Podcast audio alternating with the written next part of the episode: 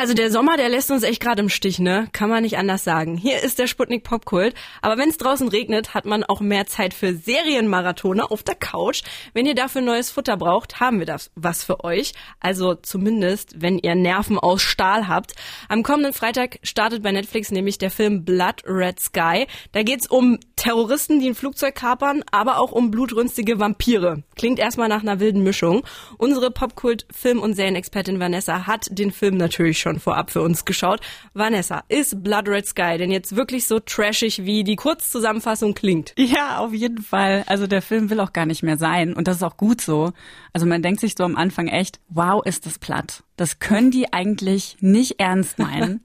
Aber eben weil die das überhaupt nicht ernst nehmen, ist Blood Red Sky mega unterhaltsam. Es geht damit los, dass Nadia, eine junge Mutter mit ihrem kleinen Sohn im Flugzeug auf den Abflug in die USA warten. Und was da schon komisch ist, Nadja schickt ihren zehn Jahre alten Sohn vor, um das Gepäck aufzugeben. Mhm. Bisschen merkwürdig. Ja. Sie hat nämlich irgendwie eine seltene Blutkrankheit, kann nicht in die Sonne ähm, und in den USA soll sie behandelt werden deswegen. Was natürlich keiner ahnt, ne? Nicht in die Sonne gehen, Blutkrankheiten. Sie ist ein Vampir. Sie nimmt gerade ihre Medizin. Aber in Amerika gibt es einen Arzt, Dr. Brown, der kann sie wieder gesund machen. Der entfernt ihr böses Blut und setzt ihr neues Knochenmark ein.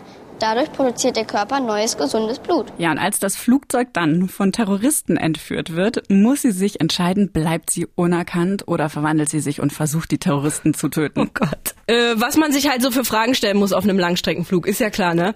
Aber sag mal, was ist Nadja denn für eine Art Vampir? So Typ Edward aus Twilight, die glitzert oder doch eher blutrünstiges, wildes äh, Monster? Also sie ist schon irgendwie beides. Ähm, wir erfahren nämlich auch, wie Nadja zum Vampir geworden ist. Und für ihr Kind Kind tut sie alles. Sie hat also ein großes Herz, so wie Edward.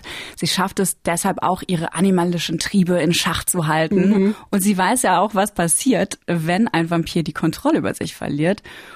Und so ein Flugzeug voller Passagiere ist natürlich für jeden Vampir ein Festmahl mit Flügeln. Oh, ich krieg oh, ganz, ganz schlimme Gänsehaut gerade. Also so, mm, ja. Actionfilme made in Germany haben ja in der Welt jetzt nicht unbedingt den allerbesten Ruf, um ehrlich zu sein. Ist dieser Film denn vielleicht mal was anderes? Also mich hat Blood Red Sky total überrascht, vor allen Dingen auch was die Special Effects angeht. Die sind wirklich sehr gelungen.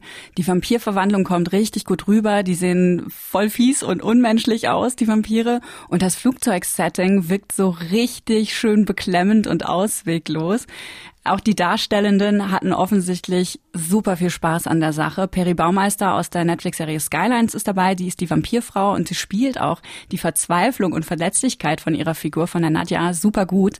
Aber eben auch diese vampirische Blutlust, ähm, das ist sehr überzeugend.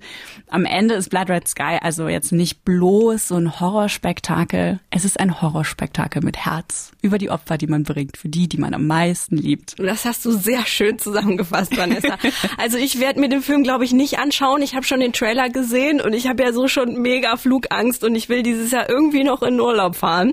Aber vielleicht steht ihr ja total auf Horror, Action und Übernatürliches. Dann könnte Blood Red Sky was für euch sein. Den Film gibt's ab dem 23. Juli bei Netflix. Und noch mehr Serien- und Filmtipps checkt ihr in Vanessas Podcast aus. Der heißt Skip Intro und den findet ihr überall, wo es Podcasts gibt und auch immer in der ARD Audiothek.